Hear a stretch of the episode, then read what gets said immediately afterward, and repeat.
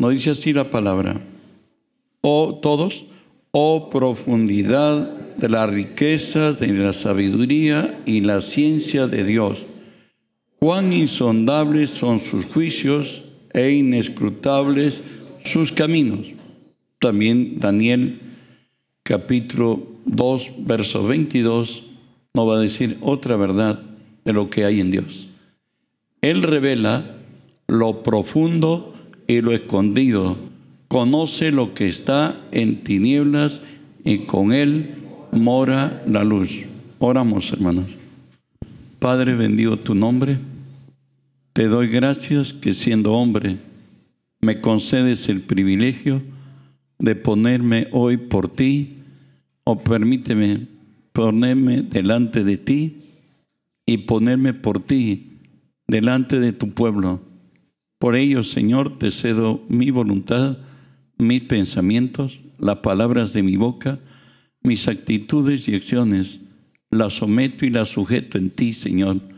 Y tú que vives en mí, haz tu obra a través de mí. Por tu nombre, Jesús, toma autoridad sobre toda fuerza del mal que se haya filtrado en este lugar, Señor Dios, o al lugar a donde alcance esta señal. En tu nombre los ordeno que se aparten de nosotros, que huyan de nosotros en el nombre de Jesús. Y en el nombre de Jesús, Dios Espíritu Santo, permíteme decirte bienvenido. Hoy unge mis labios con tu poder. Pon tus palabras en mi boca. Unge los oídos de mis hermanos, Señor. Que tu palabra se quede en nosotros. Háblanos hoy, buen Dios en el nombre de Jesús. Amén y amén. De pronto le dije siempre, y cuando ustedes prediquen seguro es lo mismo, no vamos a venir a decir lo que yo quiero, lo que me conviene, sino lo que nos ordena. Amén. Dije que espero hoy que salgan motivados a mejores momentos en su vida Dios puede hacer mucho más de lo que hemos entendido hasta ahora. Nos decía Pablo, de propia experiencia y guiado por Espíritu, oh profundidad de las riquezas, de la sabiduría y de la ciencia de Dios. Cuán insondables son tus juicios e inescrutables sus caminos. Daniel nos diría que Él revela lo profundo, lo escondido, él conoce lo que está en tinieblas, con Él mora la luz. Bueno, bajo esta nueva vida que hemos entrado, tenemos que desarrollar, hermanos, los límites y la proyección, descubrir los límites y la proyección de esta nueva vida. ¿A dónde nos lleva? ¿Qué puedo tener acá? ¿Qué puedo hacer? dónde, hasta dónde puedo proyectarme. Bueno, pues vamos a ir descubriendo en la Biblia, ustedes lo saben, pero recordamos. 1 Corintios capítulo 2, verso 9, nos dice lo que Dios tiene en específico para nosotros. Recuerden que las generalidades todas están escritas, pero lo que Dios puede hacer, el único que nos va a decir es el Espíritu Santo. 1 Corintios 2, 9 que dice así, antes bien, como está escrito, cosa que ojo no vio, ni oído yo, ni han subido en el corazón del hombre. ¿No es cierto? Son las que Dios tiene preparados para quienes? Para los que lo aman. Recuerden que todo la generalidad lo tenemos en toda la Biblia. Pero lo que tiene tu nombre y tiene el mío y a donde Dios nos quiere llevar en específico, el único que puede decirnos es el Espíritu Santo. Él es el que va a revelar los secretos, lo escondido y todos ellos. ¿Qué más puede hacer Dios? Job 9:10 nos dice así, Él hace cosas grandes e inescrutables, maravillosas y sin número. Él hace, dice, cosas grandes e inescrutables, que más incomprensibles, maravillosas y sin número. Además de esto, diríamos, todo esto que tiene Dios, estás limitado a una sola cosa. Marcos 9:23 nos dice, si puedes, creer. Por el que cree, todo le es posible. O sea, hasta donde creas, ahí está, ahí es tu Dios. Tú y yo sabemos que nuestro Dios es más grande que los cielos de los cielos. Él está mucho más arriba. Sin embargo, el Dios que tenemos nosotros, cada uno, es en el límite hasta donde podemos creer. El límite lo pones tú. Además de esto, todos los cristianos tenemos ya dentro de nosotros una medida de fe. Romanos 12.3 lo dice así. Por la gracia que me está a cada cual que está entre vosotros, que no tenga más alto concepto de sí que el que debe tener de sí, de sí mismo, sino que piense con cordura conforme a la medida de fe que Dios repartió a cada uno. Pero esta medida de fe, todos somos responsables que esa medida vaya en aumento. Eso lo dice Proverbios 4, 18. Proverbios 4, 18. Mas la senda del justo es como la luz de la aurora que ve en aumento hasta que el día se hace perfecto. ¿Y cómo yo aumento mi medida de fe? Bueno, pues por dos razones. La palabra nos dice, Proverbios 10, 17, que la fe viene por el oír y el oír por la palabra de Dios. A eso cuando la palabra de Dios llega a nuestro corazón se llama rema, Dios hablándome a mí. Cuando solo la palabra llega a mi mente, ese logos me lleno de conocimiento. Pero si la palabra llega a mi corazón, donde va a producir lo que nos dice 1 Corintios 4, 14, 3, nos dice o nos exhorta, o nos consuela, o nos edifica. Una de esas tres. Y de pronto llegamos a un servicio, leemos la Biblia, lo escuchamos en la radio. Bueno, ¿pero quién le ha dicho? Y a veces venimos como con las maletas bien pesadas abajo y parece que nos lanzan una soga y dice, oye, agárrate.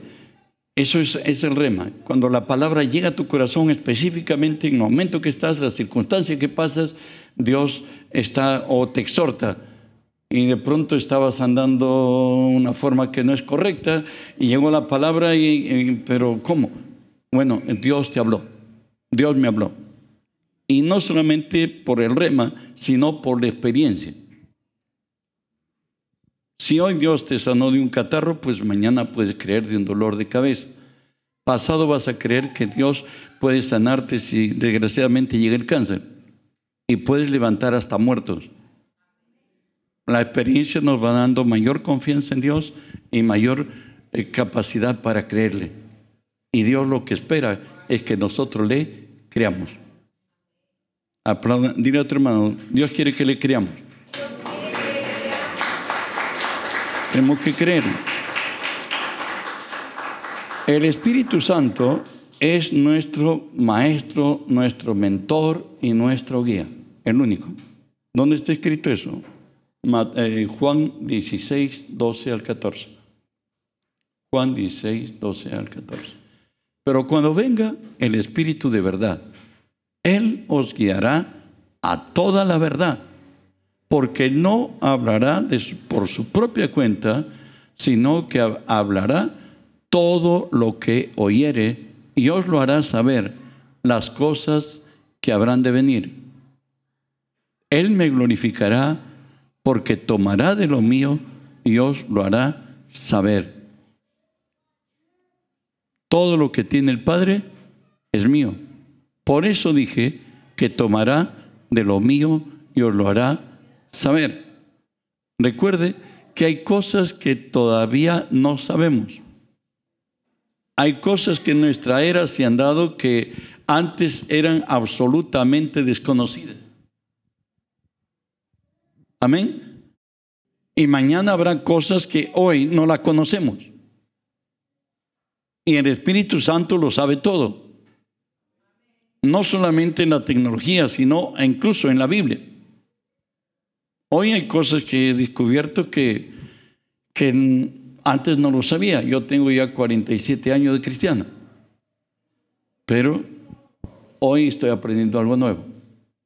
Dios tiene cosas nuevas. Tenemos que buscarle a Él. Él va a revelarnos lo secreto y lo guardado. Él conoce lo que está en tinieblas, con Él mora la luz.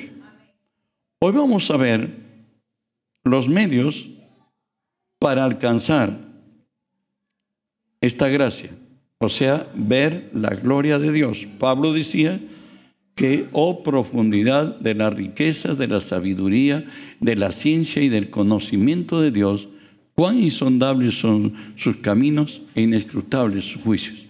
Dios tiene a la potencia, eh, está mucho más elevado, como los cielos de la tierra, así son sus pensamientos más que nuestros pensamientos. Vamos a tratar hoy ver los medios con los cuales nosotros podemos alcanzar esta gracia, de ver lo sobrenatural, de contemplar la gloria de Dios. Desde niño no he podido casi correr, pero sí he avanzado.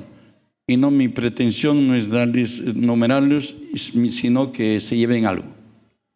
Por eso quizás no terminemos hoy día, podemos terminar la próxima semana. Lo primero, hermanos, como medio para alcanzar esta gracia, es la oración de comunión. Recuerde que la oración de comunión es aquella que nos lleva a conocer a Dios, a tener un encuentro real con Dios.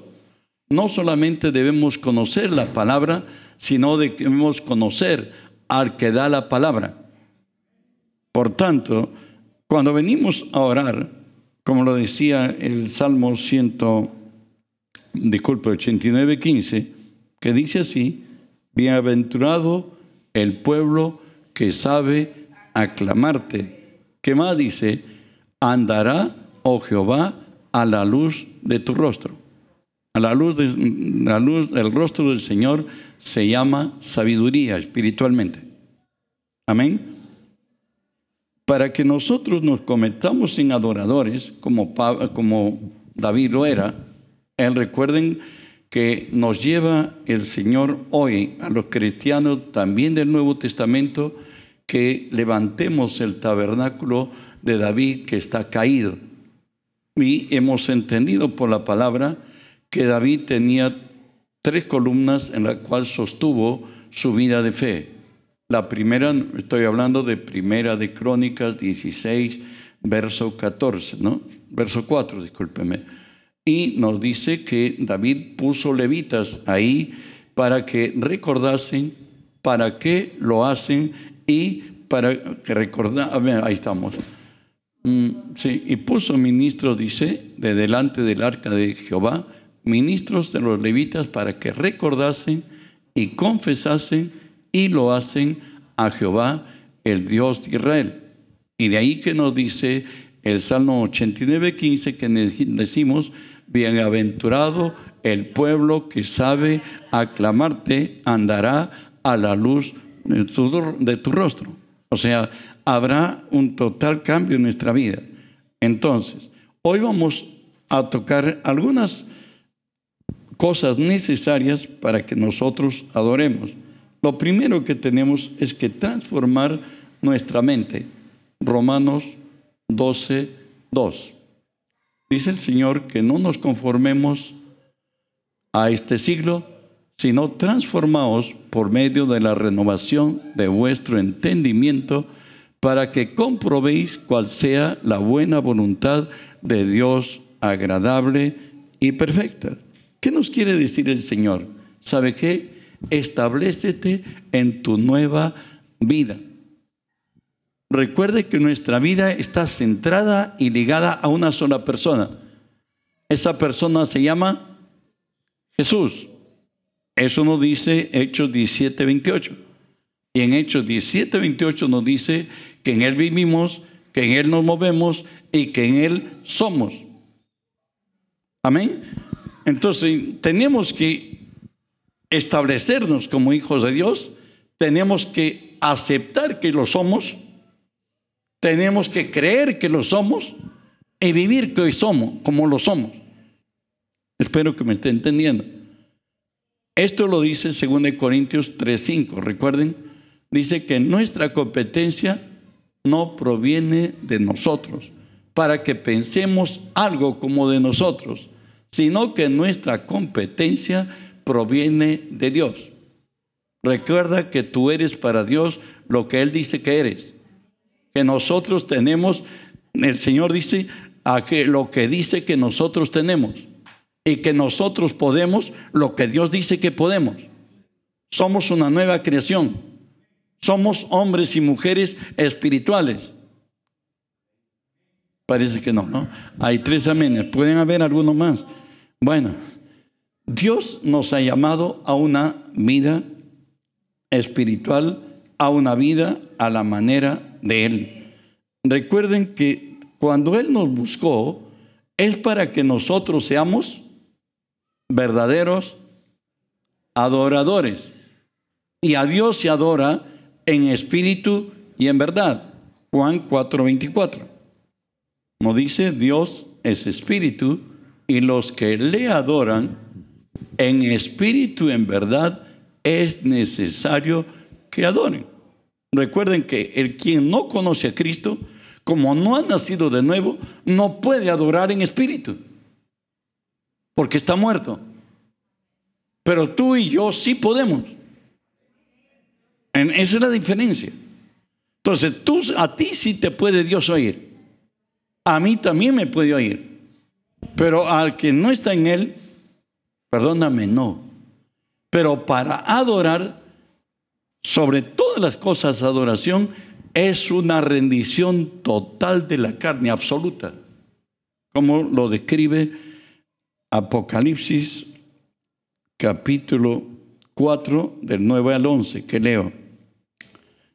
Habla de la adoración de los 24 ancianos que están delante del trono de Jesús. Y dice así, y siempre que ellos que aquellos seres vivientes dan la gloria y honra y acción de gracias al que está sentado en el trono, al que vive por los siglos de los siglos, los veinticuatro ancianos se postran delante del que está sentado en el trono y adoran al que vive por los siglos de los siglos y echan sus coronas delante del trono diciendo, Señor, digno eres de recibir la gloria y la honra y el poder, porque tú creaste todas estas cosas y por tu voluntad existen y fueron creadas.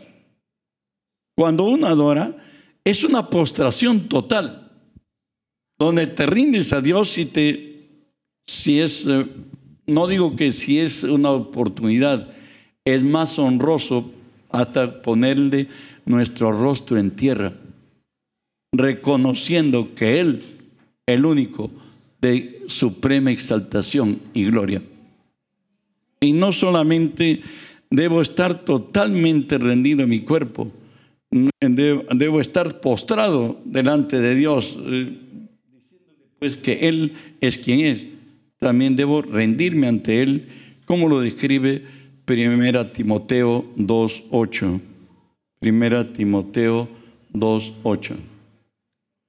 Quiero pues que los hombres oren en todo lugar levantando manos santas sin ira ni contienda.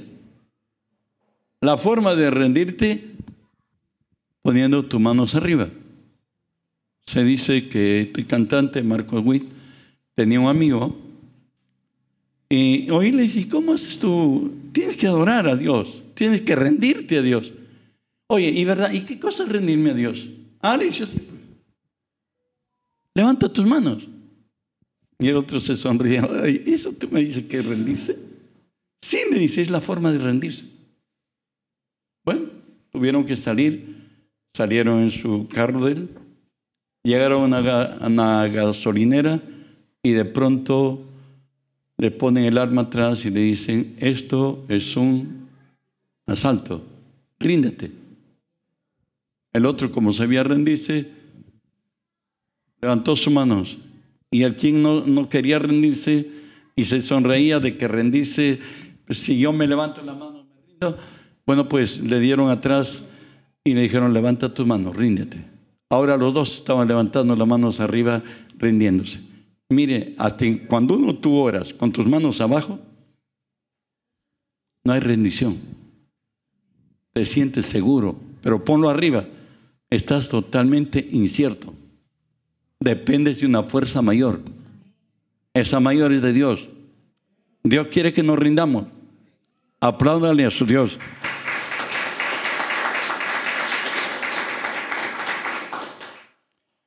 De pronto, ya tenemos esto, hoy venimos a Dios con determinación, con osadía, con intrepidez, con expectación de tener un encuentro con Dios.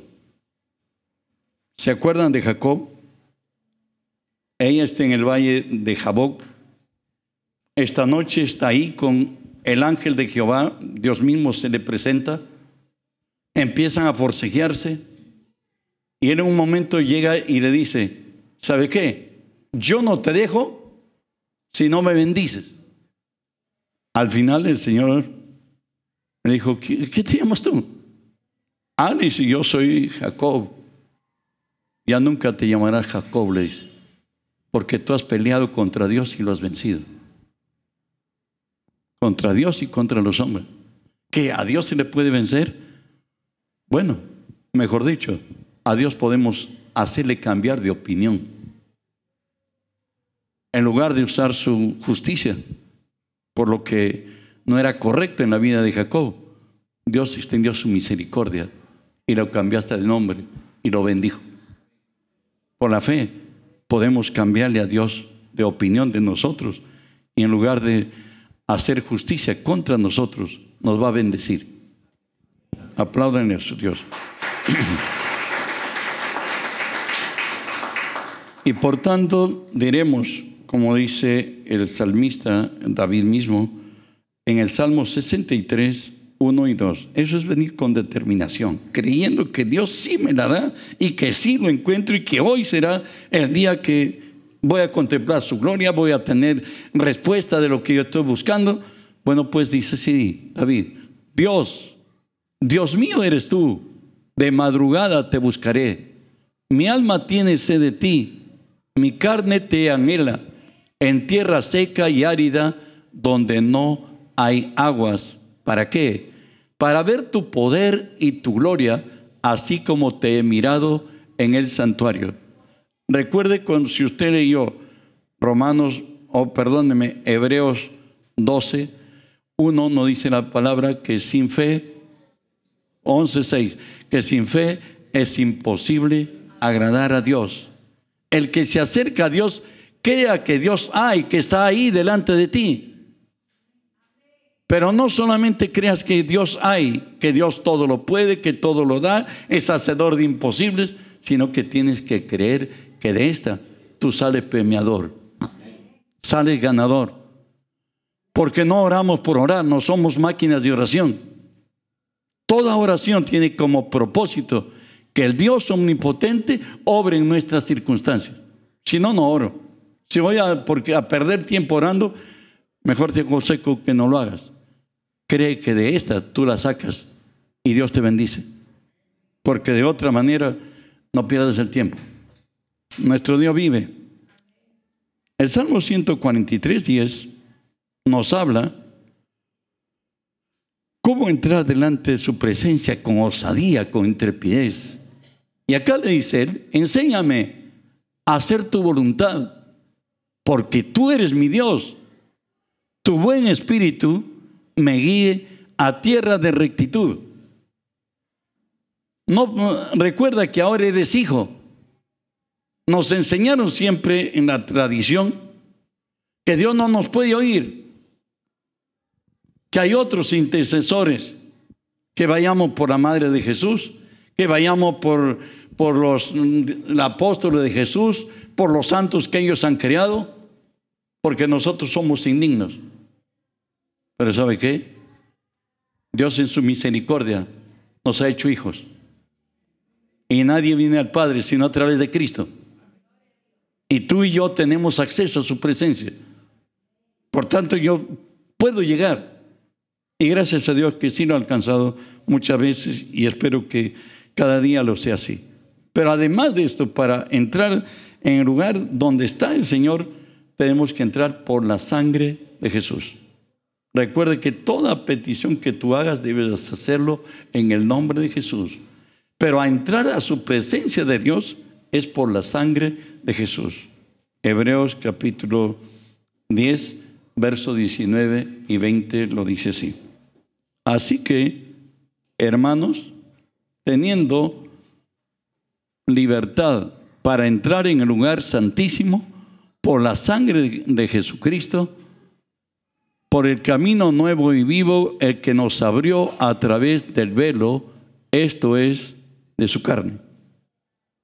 a la presencia de Dios entramos solamente con sangre. Y esta es la sangre de Cristo. Recordemos que Cristo murió una sola vez y para siempre. Pero por fe, yo le estoy diciendo a Dios que yo entro al lugar santísimo por la sangre de Cristo. Si usted leyó la Biblia, el sumo sacerdote entraba en el lugar santísimo con qué? Con sangre. Jesús ha llevado su sangre no al santuario terrenal, sino al santuario celestial. Nosotros por fe le decimos al Padre que estamos llegando por esa sangre. ¿Saben por qué? Porque esa sangre está en el mismo trono de Dios. Y es la garantía que tú eres hijo. Y es la garantía que a ti te compraron por precio, que tú eres de Cristo y que le perteneces. Y por tanto las bendiciones de su gracia te deben alcanzar. Entonces, eso tiene que ponerlo en tu mente y dentro de tu corazón y valorarte que eres como hijo. Y hoy le dices, Señor, yo entro a tu presencia por la, con las, por la sangre de Cristo. Y dice que la sangre de Cristo clama mejor que la sangre de Abel. Amén. Entonces, eh, ¿y cómo lo hacemos? Solamente lo voy a leer porque no estamos en una clase de adoración, aunque, bueno, ¿Cómo adorar? ¿Cómo específicamente debo hacerlo? El Salmo 104 es la manera más práctica de llegar a ser un adorador o una adoradora. El Señor nos dice que entremos por sus puertas con acción de gracias, por sus atrios con alabanzas, alabarle, bendecir su nombre. Recuerde que para venir a Dios adorarle. La palabra nos dice que entremos por sus puertas con acción de gracias. ¿Y qué es acción de gracias? Es darle gracias a Dios en fe por lo que lo que yo estoy buscando lo encuentro. No sé si me estoy dejando entender. Habla por fe que hoy vas a ver su gloria, vas a contemplar sus maravillas, que Dios va a bendecirte, que va a mostrar su gloria, su gracia, su poder sobre tu vida. Pero también dice que entremos por sus puertas, si lo pueden poner a la, a la pantalla y no quitarlo, este, de que debemos entrar por sus puertas con acción de gracias, o sea, con confesiones de fe de lo que yo espero ver que, lo que ya lo veo. Y con más, recuerden que Dios habita en medio de las alabanzas de su pueblo. ¿Verdad? Por eso dice, por sus atrios con alabanzas.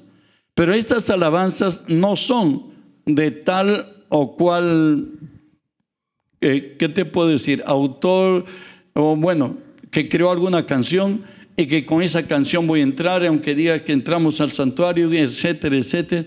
No, hay palabras espirituales dadas por el Espíritu Santo para poder entrar a la presencia de Dios. Si usted leyó este, Isaías 6, nos dice que adoraban, diciendo, diciendo, Santo, Santo, Santo es el Señor, el Dios Todopoderoso.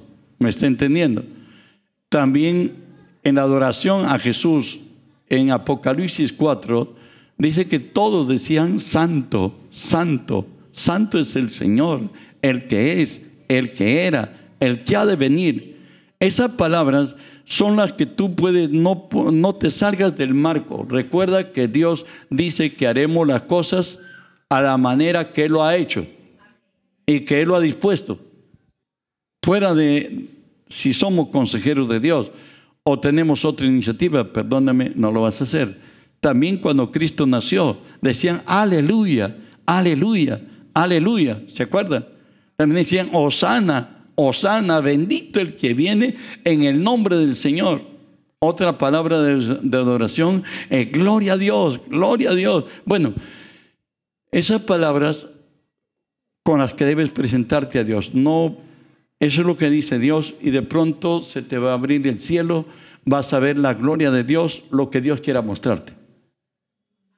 Porque adorar es lograr tener un encuentro con Dios mismo. Y ahí no necesitas que no necesitas pedir, él te va a ofrecer. Él va a decirte qué planes tiene en tu vida. Va a proyectarte a lo mejor. Hay una segunda cosa por la cual también debemos nosotros, podemos ver la gloria de Dios, es por meditar en su palabra. Lamentaciones 3 del 24 al 26 nos dice así, mi porción es Jehová, dijo mi alma, por tanto en él esperaré. Bueno es Jehová a los que en él esperan, al alma que le busca. Bueno es esperar en silencio la salvación de Jehová. ¿En qué, consiste esto? ¿Sabe qué? Eh, te estoy hablando de meditar, ¿verdad? Es mirar o imaginar creativamente, ver en nuestro espíritu lo prometido por Dios como nuestro, que nos pertenece.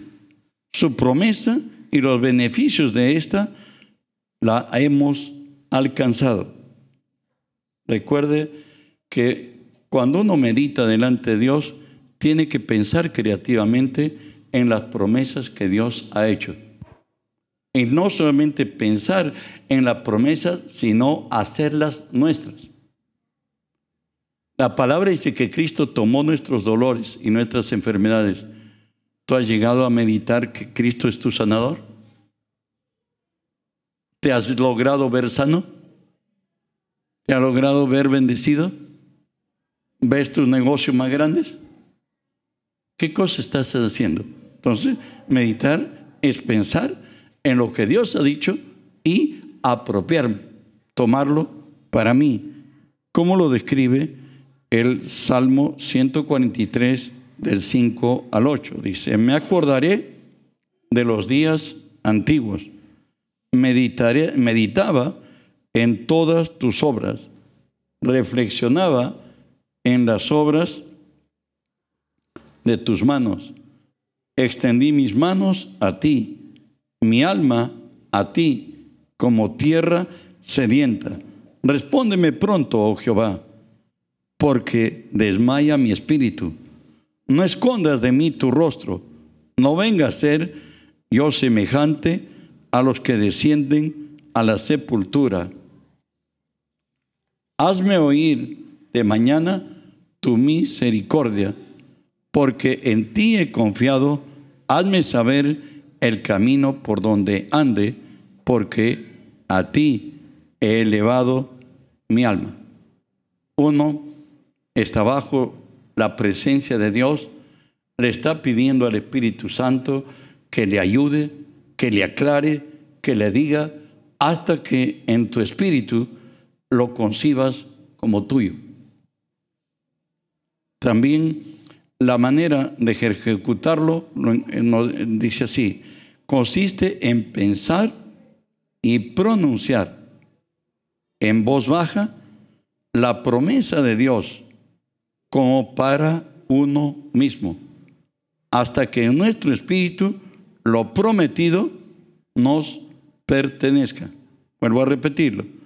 consiste en pensar y pronunciar en voz baja la promesa de Dios como para uno mismo, hasta que en nuestro espíritu lo prometido nos pertenezca. A veces hay que pasar, no un día, muchos días, semanas, hasta meses meditando, no digo no comiendo ni haciendo nada. Claro que el que esté en el ministerio tiene mayor libertad para eso, pero también podemos hacerlo nosotros.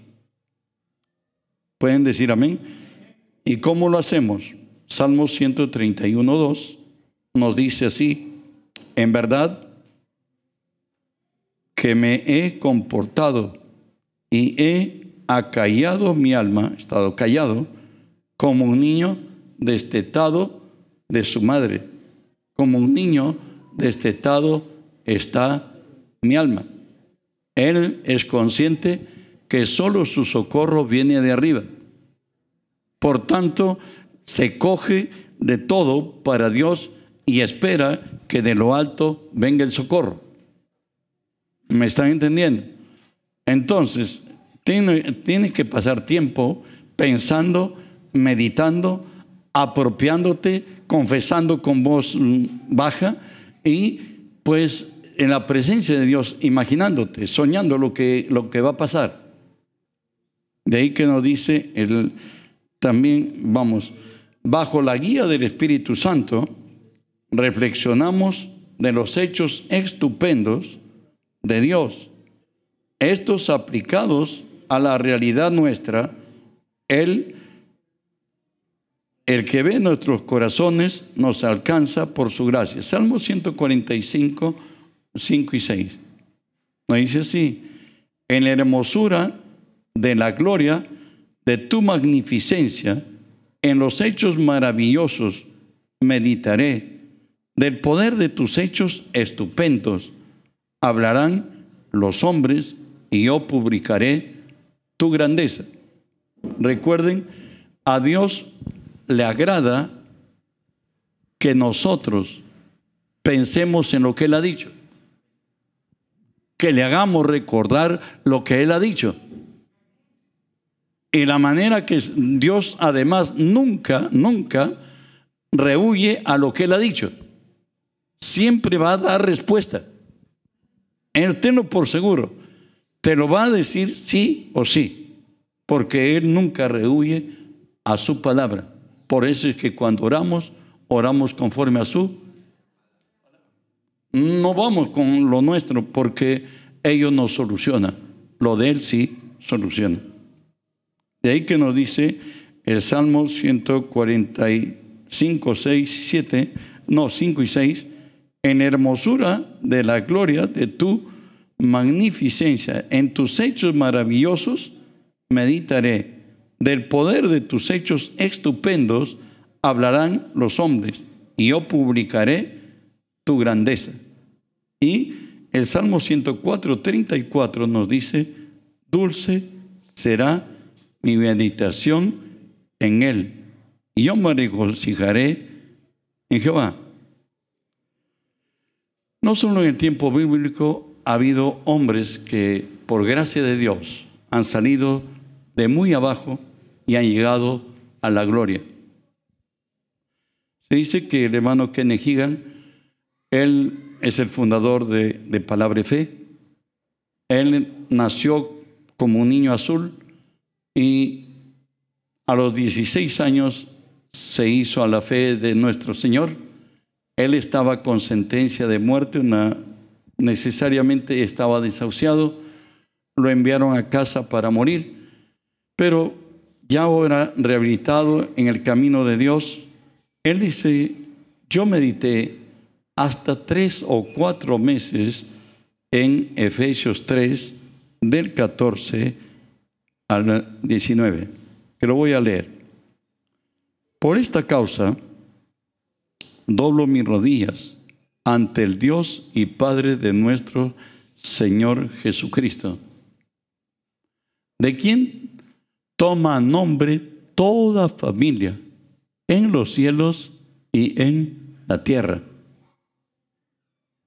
para que os dé conforme a las riquezas de la gloria de su gloria, ser fortalecidos con poder en el hombre interior por su espíritu, para que habite Cristo por la fe en vuestros corazones, a fin de que arraigados y cimentados en amor, seáis plenamente capaces de comprender con todos los santos cual sea la anchura, la longitud, la profundidad y la altura, y de conocer el amor de Cristo que excede todo conocimiento para que seáis llenos de qué? De toda la plenitud de Dios. Bueno, dice, yo fui por hasta cuatro meses, todos los días tenía una cita con Dios, desde la mañana hasta el atardecer. Y puse a pensar y a pensar en los versículos que hemos leído, cómo Él puede ser lleno de la plenitud de Cristo y que el amor de Cristo llene todo. Dice, pedía al Espíritu Santo, le insistía y estaba de mañana hasta de tarde, de día y de noche. Me di cuenta que en el caminar, mientras yo meditaba, mi forma de concepción de mi fe del creer en Dios, de entender la palabra, había cambiado totalmente.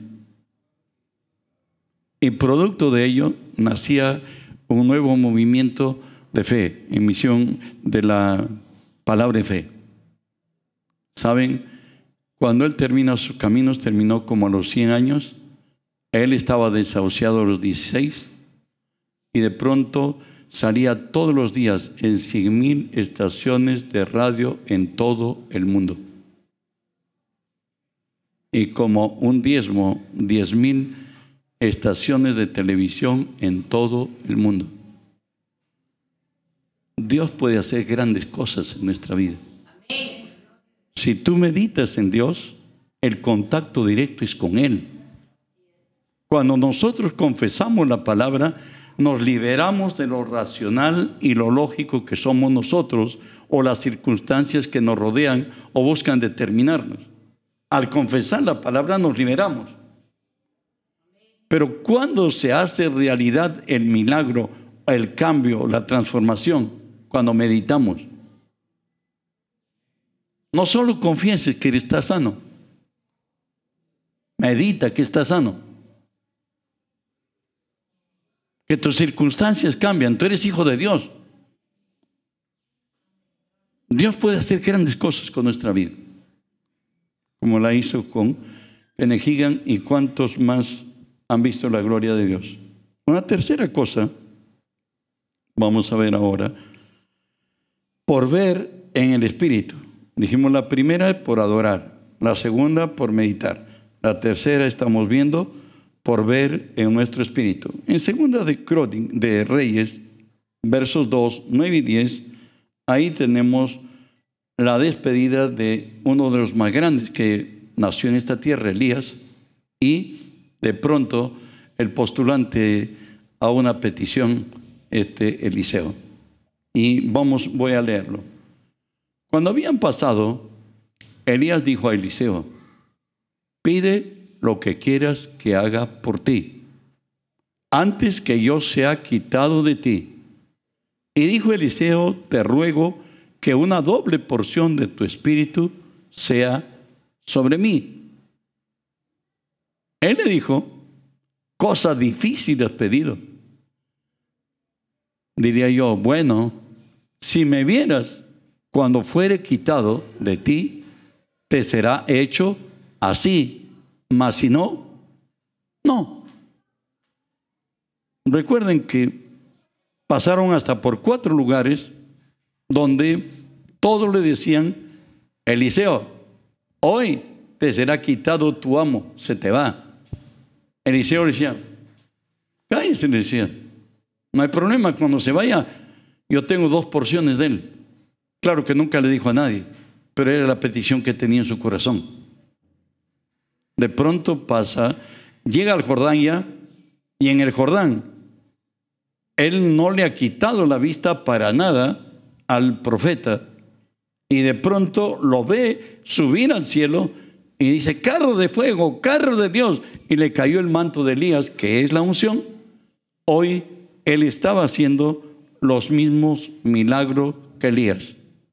Con el mismo manto de Elías, el primer de los milagros que él detenía las aguas del Jordán y que pasaba en seco por el Jordán. Ocho milagros hechos por de Dios a través de Elías, pero 16 hechos por Dios por la mano de Eliseo. También están escritos en la Biblia ambos. Él tuvo la doble porción de su espíritu. Pero dijimos que vamos a aprender nosotros. ¿Cómo logramos ver? Daniel 4:5 nos dice lo siguiente. Vi un sueño que me espantó y tendido en cama, ¿qué más? Las imaginaciones y visiones de mi cabeza me turbaron. ¿Están aquí? Aquí está hablando que son imaginaciones. O sea, recuerda que nos decía, si tú puedes ver, ¿lo tienes? Bueno, pues, si tú puedes verte, me viene al espíritu necesariamente. Estaba en una administración de sanidad y estaban predicando este versículo de Segunda de Reyes 2, 9 y 10. Y le decía el predicador a quienes estaban ahí, si tú puedes ver tu dolor y tu quebranto en el cuerpo de Jesús, y tú te puedes ver sano, eres sano. Y si no, no. Porque no puede verlo en Jesús y le puede ver en Él. Si tú logras ver tu problema en Jesús, tu necesidad cubierta por Jesús, entonces necesariamente estás en otro momento. Hoy habían traído al, a donde se estaba predicando este, este mensaje, habían traído una mujer que lo habían sacado del hospital, la familia, y estaba agonizando. Al final, pero, pero ¿por qué? ¿Por qué lo llevan? Porque es nuestra familia, pero si se está muriendo, está agonizando. Doctor, ¿qué problema hay que lo saquemos nosotros si está agonizando? Ah, ninguno lo dice. Si se queda aquí, acá muere. Si lo llevan allá, allá muere. Y nadie sabía que, por lo menos en el servicio, no sabían que ella estaba agonizando. Y estaba tirada en el piso en este momento que se estaba predicando. Y cuando empieza la administración, alguien va a levantarlo y ponerle en pie a esa persona que estaba tendida en el suelo para que camine. Y necesariamente no fue uno, quizás fueron dos. De pronto ella se da vuelta y los mira y dice, ¿sabe qué? Yo no me miré que me ayudaban. Yo me miré corriendo y se tiró a correr. ¿Me estás entendiendo? Si tú puedes identificar tu, tu dolor, tu necesidad, tu problema en Jesús y verlo a Jesús cargado de tus problemas, ¿y por qué debo verlo a Jesús cargado de mis problemas? ¿No dice eso? Segunda de Corintios 5, 21. Que al que no conoció pecado, por nosotros lo hizo pecado para que nosotros fuésemos hecho justicia de Dios en él. Recuerda que en la cruz a Jesús le cargaron nuestra responsabilidad contra Dios, con Dios, porque la palabra decía, el que, el que hace pecado no muere. Apaga el pecado en la muerte. Tenía que pagar nuestro precio. Pero Jesús no pagó solo el pecado, sino todas las consecuencias del pecado. Jesús se vistió de pecado. Y en la cruz Él es la provisión para cualquier necesidad que su iglesia tengamos. Ahí se hizo pobre para que tú seas rico. Ahí Él estuvo desamparado para que tú tengas paz. ¿Me entiendes? Ahí pasó Jesús de todo. Pero a la vez que Jesús se cargó de todo lo negativo nuestro, dolor, quebranto, miseria, enfermedad, responsabilidad con Dios, responsabilidad con los hombres. Él nos transfirió su santidad, nos transfirió su justicia. En Él estamos bendecidos. Entonces, si yo logro ver en Jesús toda mi deficiencia, todo lo que me está venido en contrario, y puedo por fe tomarlo, porque Hebreos 10, 14 nos dice que con una sola ofrenda nos hizo perfectos para siempre a los santificados. Cuando Jesús murió, dijo, todo se ha consumado. Hay bendiciones de vida presente y bendiciones de vida eterna. Pueden aplaudirlo a Él.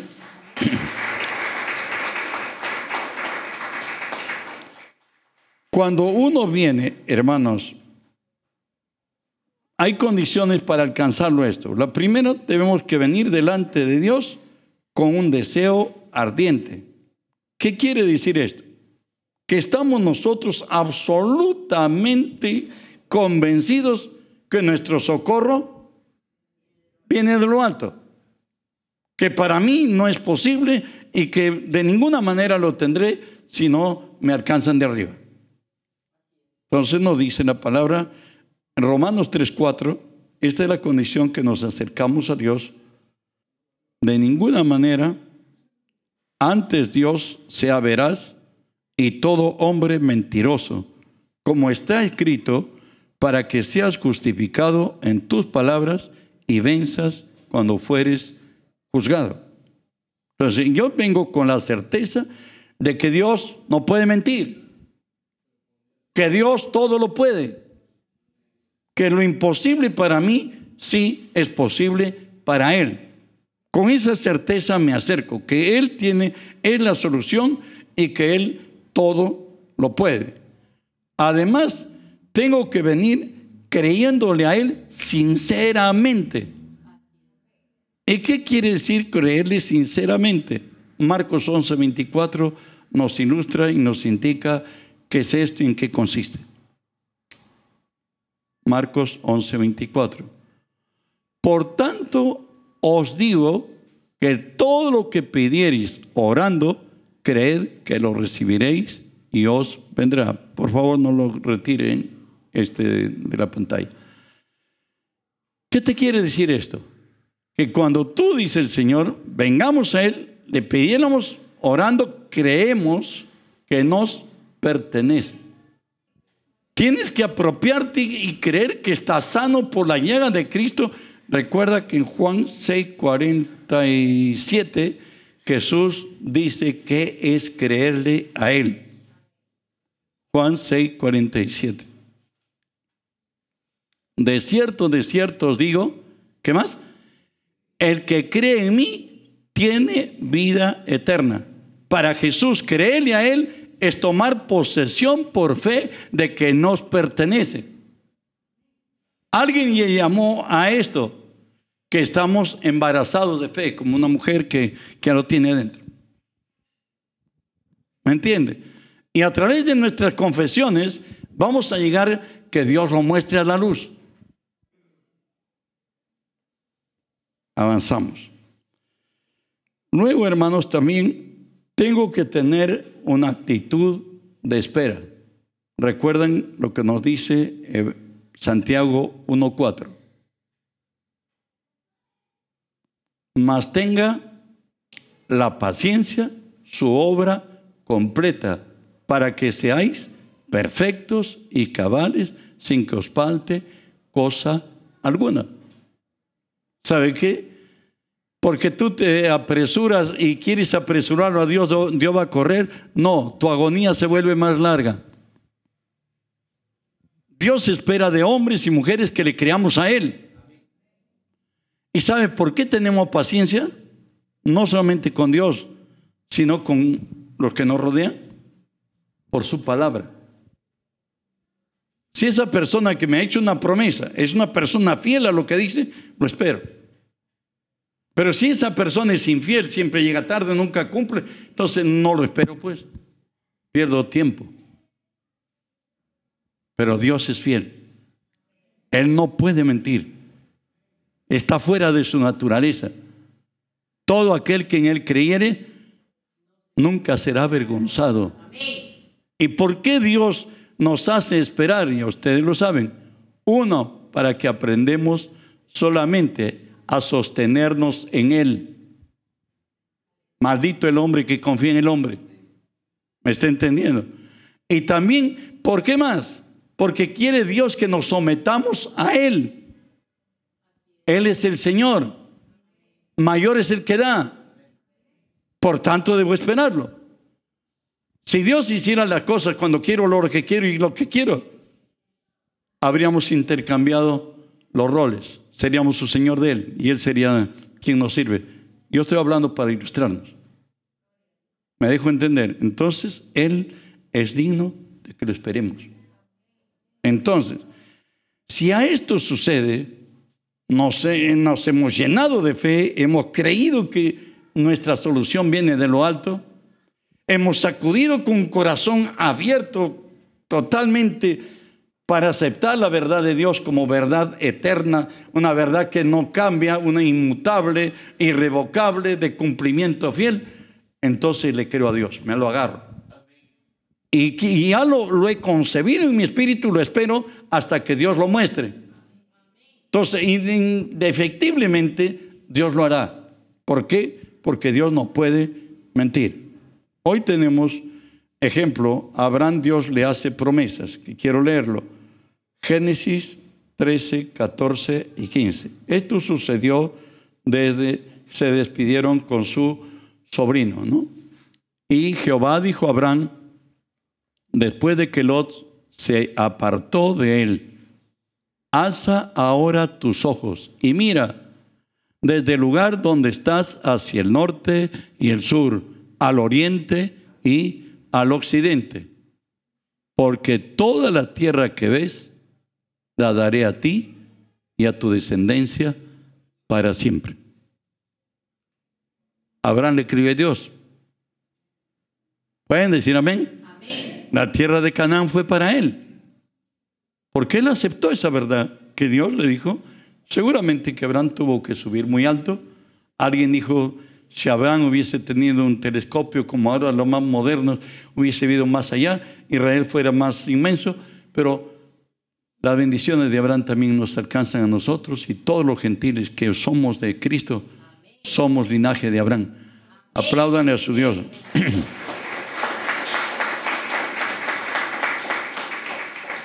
Abraham también no tenía hijo. Hoy tiene una oportunidad de tener hijo. Y Dios le vuelve a decir que mire. Génesis 15, 4 al 6. Si lo puedes ver, lo tienes. Si no lo ves, no lo tienes.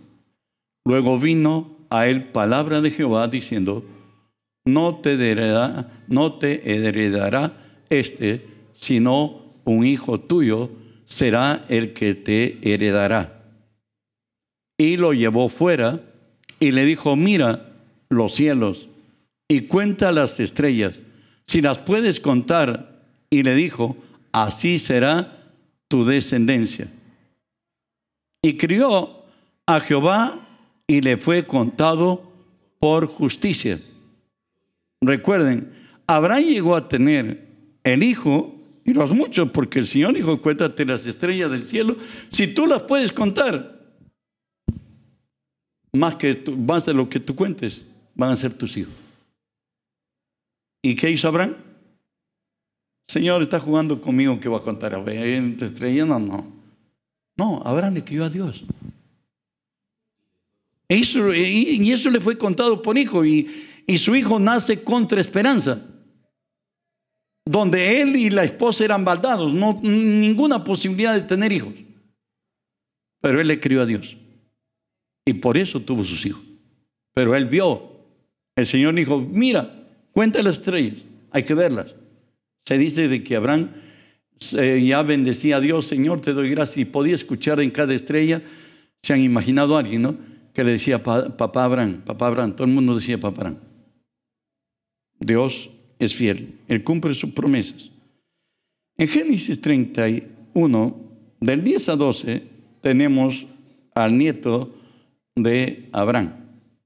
Hoy estaba 14 años allá con Labán, su, su, su suegro, y de pronto se ha burlado 10 veces que le robaba siempre el salario, le cambiaba, porque todo lo que se siembra también se cosecha. Él mintió y robó a su hermano, a él le mintieron y le robaron también. Hasta en la primera noche de que trabajó siete años le dijeron por Raquel, pero le entregaron a Lea. Ah, bueno, todo aquel que miente también recibe el precio de su mentira.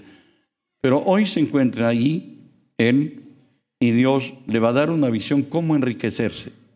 Y le dice así, y sucedió que el tiempo que las ovejas estaban en celo, alcé yo mis ojos, ¿qué más dice? Y vi en sueños. Y aquí los machos que cubrían a las hembras eran listados, pintados y abigarrados. Y me dijo el ángel de Dios en sueños, Jacob. Y yo le dije, heme aquí. Él dijo, alza tus ojos y verás a todos los machos que cubren a las hembras, son listados, pintados y abigarrados. Porque yo he visto todo lo que ha hecho Labán te ha hecho. Hasta ahí nos dice, pero continuamos leyendo el Génesis 30, 38 y 39. Dice así, y puso las varas que había mondado delante del ganado en los canales de los abrevaderos del agua donde venían a beber las ovejas, las cuales procreaban cuando venían a beber. Así concebían las ovejas delante de las varas y parían borregos listados, pintados y salpicados de diversos colores. Y el verso 43 nos dice así, ¿qué más? Y se enriqueció el varón muchísimo. ¿Y tuvo qué? Muchas ovejas y siervas y siervos y camellos y asnos. ¿Qué pasó? Recuerden que por 20 años trabajó para Labán. Y Labán le cambió 10 veces su sueldo a, a Jacob. Y él tuvo un sueño donde Dios le muestra que, que los animales que él va a heredar de su suegro tienen que ser pintados, abirragados, tienen que ser de colores. Y y él le propone un negocio al, suegro y le dice, ¿sabe qué? Para mí, todos los salpicados, todos los abirregados, todos los de este color, son para mí. Y para ti el resto, todo. ¿Y qué hizo? Se fue y descortezó, tuvo el sueño de Dios y descortezó a, los árboles y ponía en los, en los abrevaderos del agua y la costumbre de que se reproduzcan las ovejas y las cabras ellos, es su acto de enyuntarse con su macho, pues es ahí en el agua, cuando tomaban agua. Y tal cual veían las ovejas y las cabras, igual parían. Está escrito. Dios dice, si tú lo puedes ver. ¿Tú te imaginas bendecido?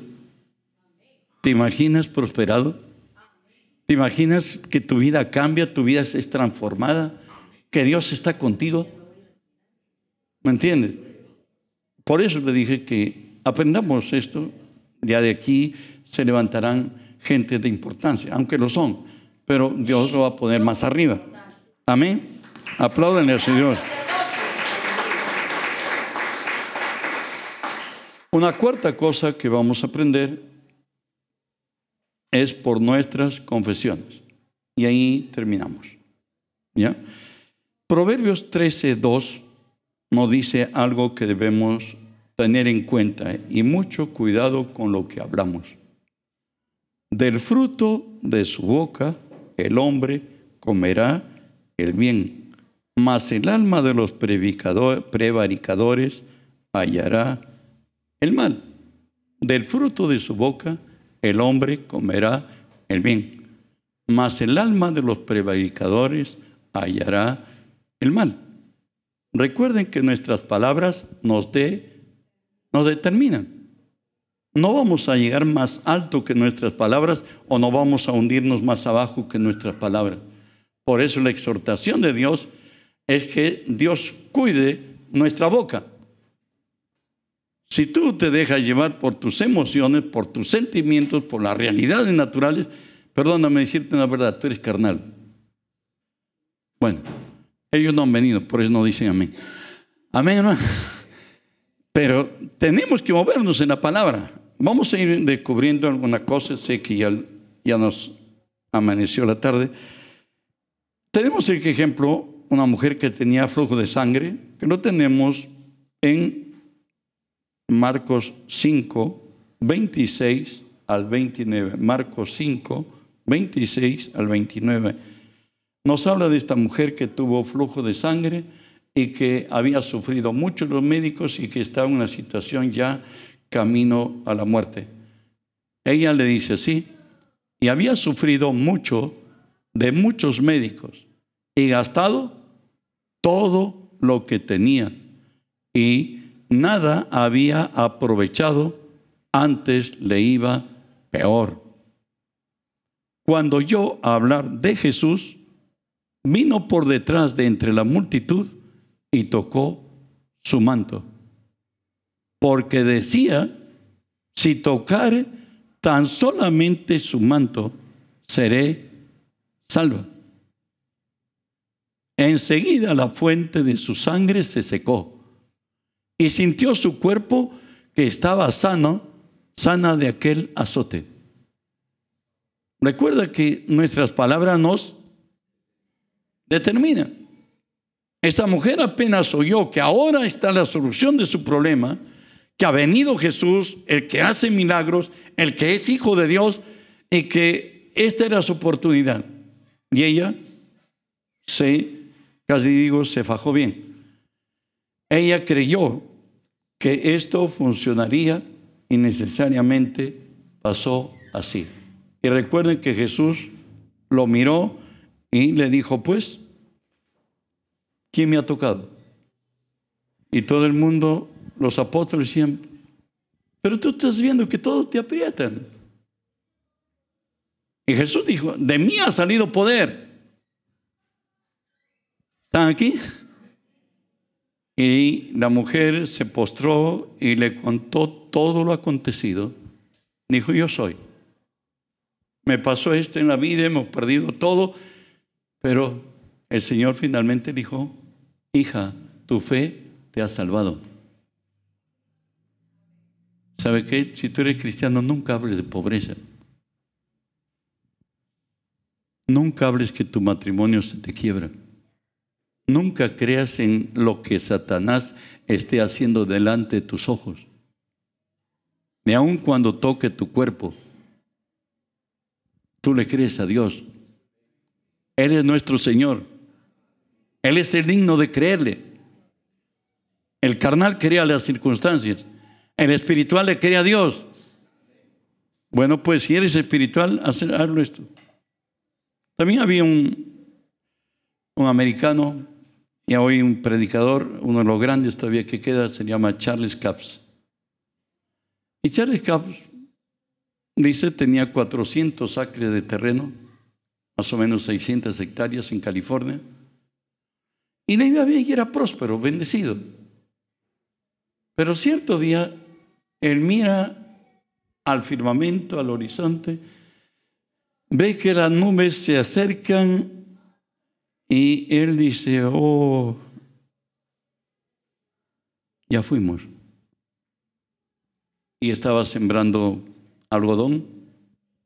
Y el algodón cuando está, cuando ya sale en la copa, lo peor que le, le pasaría a un algodonero es que llueva cuando está en la copa el algodón. O sea, ya salió, ya se mostró. Viene, lo trajo todo en la tierra y el hombre estaba quebrado. Y siempre andaba diciendo, siempre hablaba que, que está pobre, que antes sí podía sembrar, porque había tenido varios fracasos. Y siempre estaba atrás de ellos. Y hablaba mal, y hablaba mal. Pero en la noche lloraba Dios, se despabilaba llorando. Señor, ten misericordia, sabe que yo soy tu hijo. Pues, en el nombre de Jesús, extiende. Un día le dijo el Señor, ¿sabe qué? Para bendecirte a ti, tendría que anular toda mi palabra. ¿Están aquí?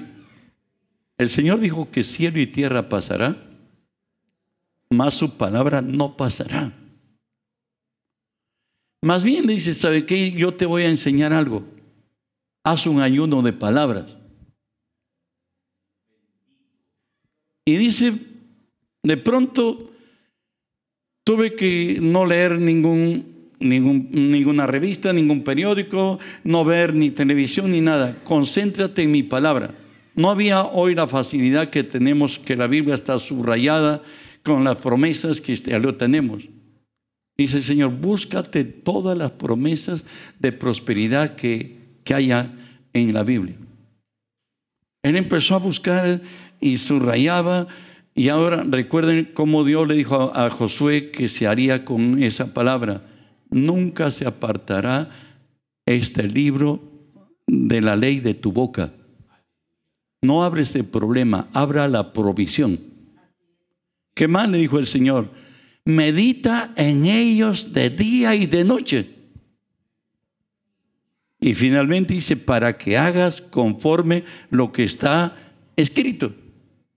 Él se ha dedicado a buscar, de subrayar y de encontrar los versículos que, le hablen de prosperidad. Seguramente compró su concordancia o lo tenía, no lo sé.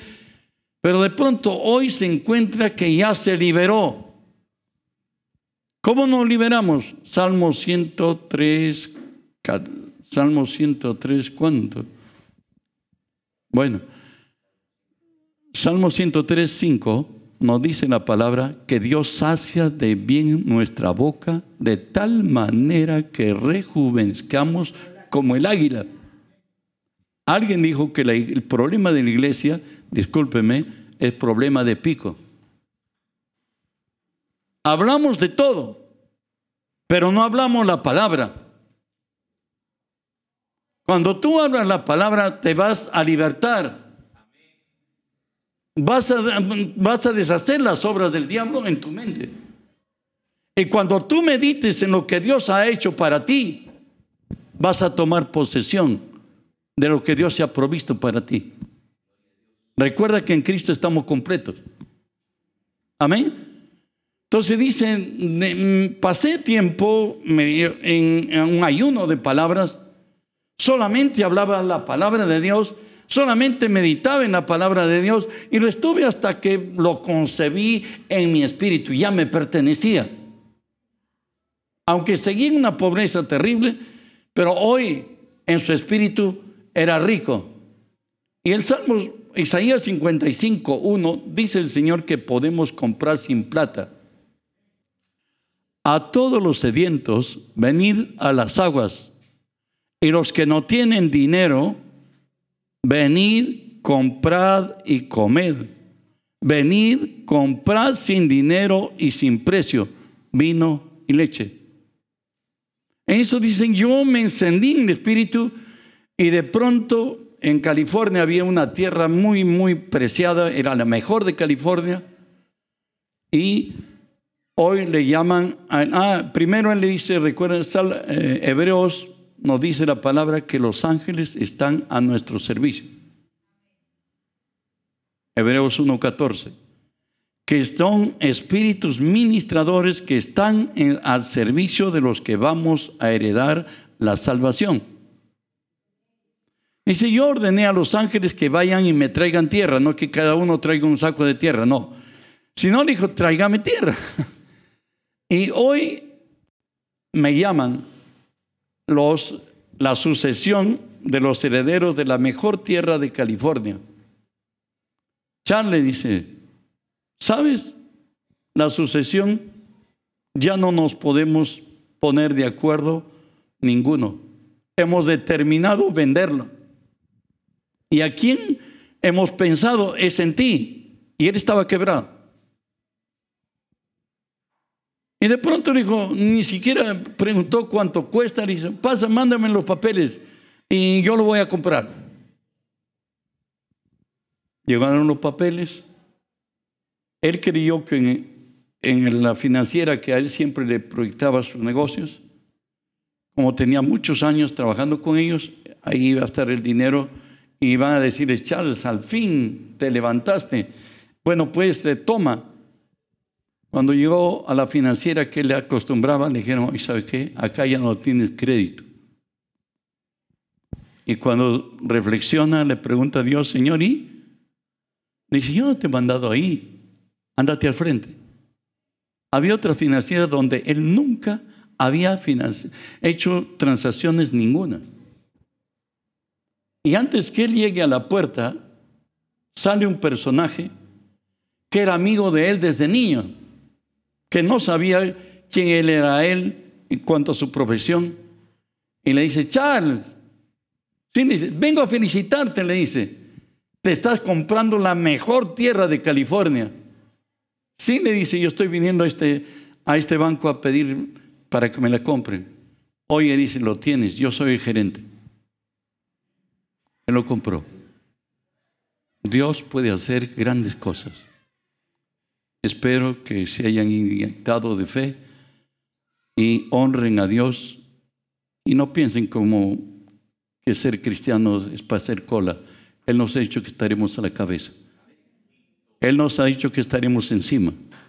Él ha dicho que nosotros prestaremos a muchas naciones y que no tomaremos prestado de nadie, aunque nuestro principio haya sido más que pequeño, nuestro postrer estado será muy grande.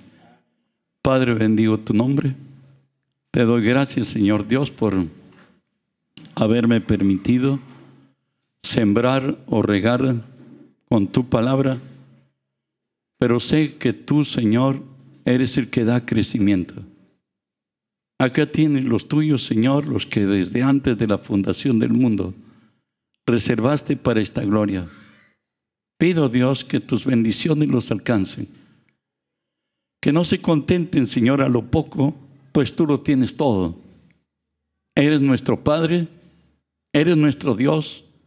Nos has escogido, Señor, para revelar a Jesús en nuestras vidas. Tenemos, Señor, que ser testimonio al mundo. Te ruego que los bendigas, que no solamente seamos oidores de tu palabra, que nos hagamos hacedores de la misma, Señor, y que tu nombre sea glorificado sobre todo, en todos y por todo. A ti la honra, a ti la gloria, a ti el honor y nuestra alabanza. Gracias por bendecir a Cristo viene. Gracias por levantar hombres y mujeres de fe, Señor, que marquen historia y que, Señor, sea mostrado que tú eres nuestro Dios, que tú eres la fortaleza en nuestra vida. Gracias por bendecirnos hoy.